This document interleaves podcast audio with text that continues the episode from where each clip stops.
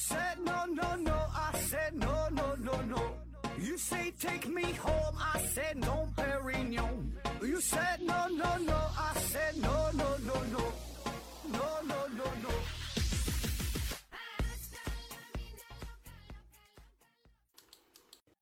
拼命探索，不计后果。欢迎您收听《思考盒子》，本节目由喜马拉雅平台独家播出。这一期呢，还是呃一位听友的来稿啊，也欢迎各位朋友可以投稿啊，投稿的内容不限，字数不限，题材不限，啥都不限啊。可以呢，直接加我的微信啊，我微信是思考盒子的拼这个全拼思思考考和和子子，注意平常这发音，或者是发到我的邮箱也行啊，你可以匿名发过来对吧？我也不知道你是谁。我的邮箱也是思考盒子的全拼啊，思思考考和和子子艾特幺六三点 com 啊，我会，呃，基本都能都能读啊，基本都能你发来的话，我就差不多能读啊。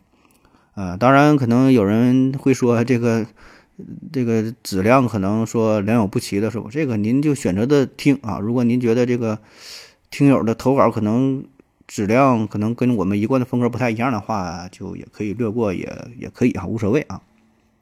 这期是听友来稿啊，题目呢是天文学和哲学的关系。哎，这都挺大呀，这名儿起的啊，天文学哲学的关系。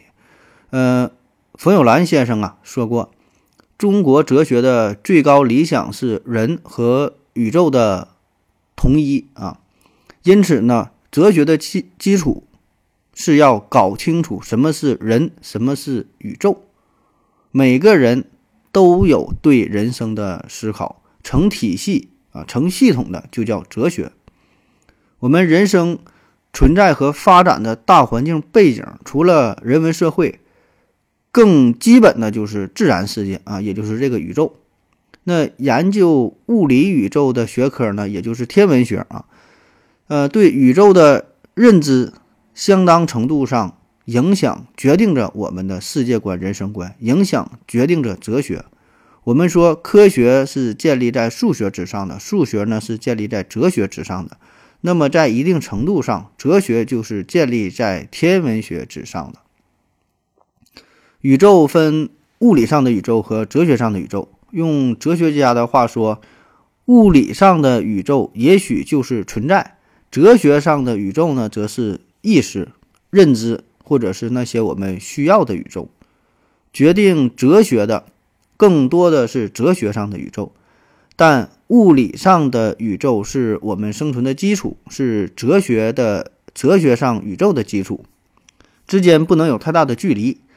基于一个相对低级的宇宙认知，得到一个相对高级的哲学观啊，就算逻辑上讲得通，也需要太多的运气和偶然性啊。他这两段上来呢，就说了一下这个。天文学和哲学的关系啊，呃，简单概括哈，我个人理解就是说，还是需要一个比较好的、比较高级的天文学的观念啊，理解，这样呢，在此基础之上，才能相应的产生出相对比较高级的哲学，是吧？就大概是这个意思，或者说，一个民族、一个国家，它的哲学的深度、哲学的思想是与它的天文学，呃，息息相关的。啊，是一定是他俩是保持着有有有很深刻的密切的联系，是吧？大概是这个意思啊。然后说中国古代天文学对宇宙的最高认知就是浑天说，还是混天说啊？就三点水加个军人的军啊，混天说。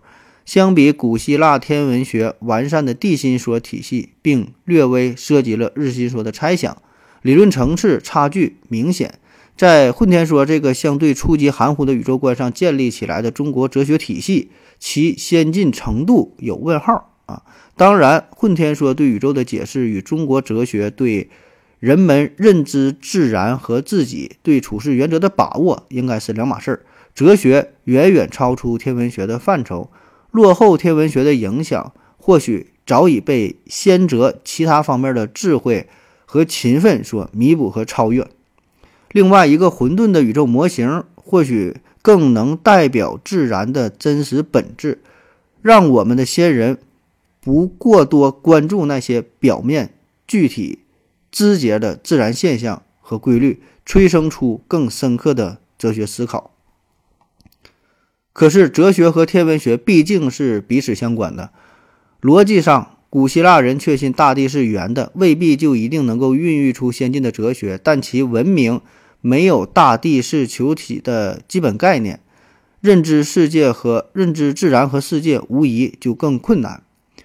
混天说，即使有一些积极的哲学思想，理论本身的浅陋和缺陷，远不能对诸多基本自然现象做出起码的解释，对一个社会、一个文明的。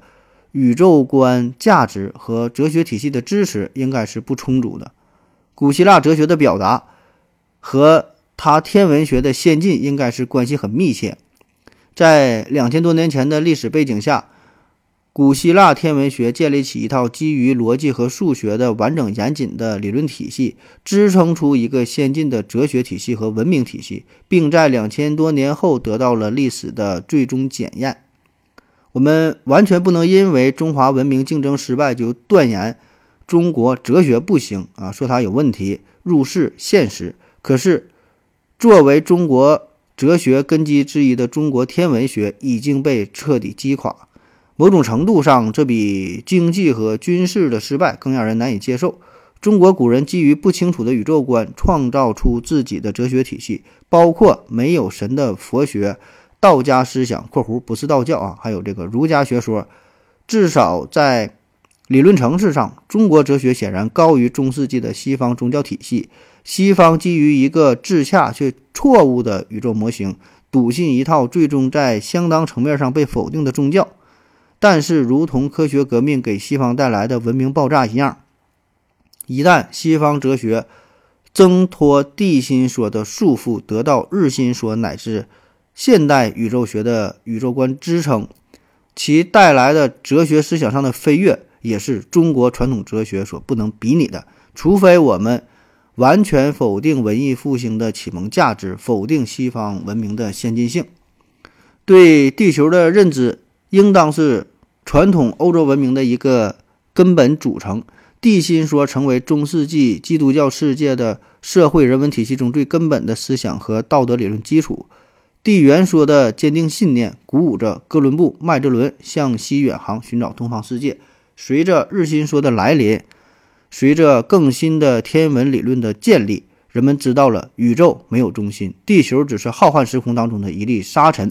加上其他自然科学和人文科学的巨大发展，自由平等信念的世兴，新的道德体系决定了新的世界秩序，催生现代国家形式和。共和民主体制的诞生。中国哲学史，中国哲学史啊，说道家完全抛弃了有理智、有目的的天的观念，而代之以追求与混沌的整体达到神秘的合一。因此呢，道家所认知、所体验的超道德价值，距离人云人伦啊日用更远了。冯先生这里探究的。应是中华文明思想方式的后天偏向。儒家对自然世界不感兴趣，把解释权留给了道家的伙伴；道家则倾向神秘主义而偏离理性逻辑。而这与天文学的落后应该是互为因果的。更为深远的是，导致科学乃至民族的缺失。说的再玄一点，导致中华传统文明在文明竞争当中全面落败。中国传统天文学发展的受阻而不是促进，一定程度上导致了思想的僵化，包括哲学思想、政治思想、科学思想的僵化。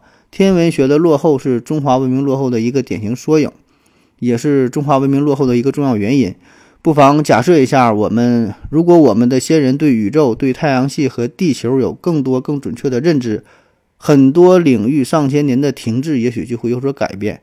如果我们有一位了不起的先知，或者更准确的说，有个了不一个了不起的时代啊，孕育出一群了不起的先知，曾经在历史上的某个阶段 创造出一套比混天说更先进的宇宙体系，那么我们的哲学、我们的历史、我们的文明，我觉得肯定不是一百多年前那个样子。呃，时间是二零一七年二月二十五号啊。好了啊，感谢各位这位听友的投稿，也感谢各位听友的收听啊，谢谢大家，再见。感谢您的聆听。如果您也想提问的话，请在喜马拉雅平台搜索“西西弗斯 FM”，在最新一期节目的下方留言即可。欢迎您的参与，我在这里等你哦。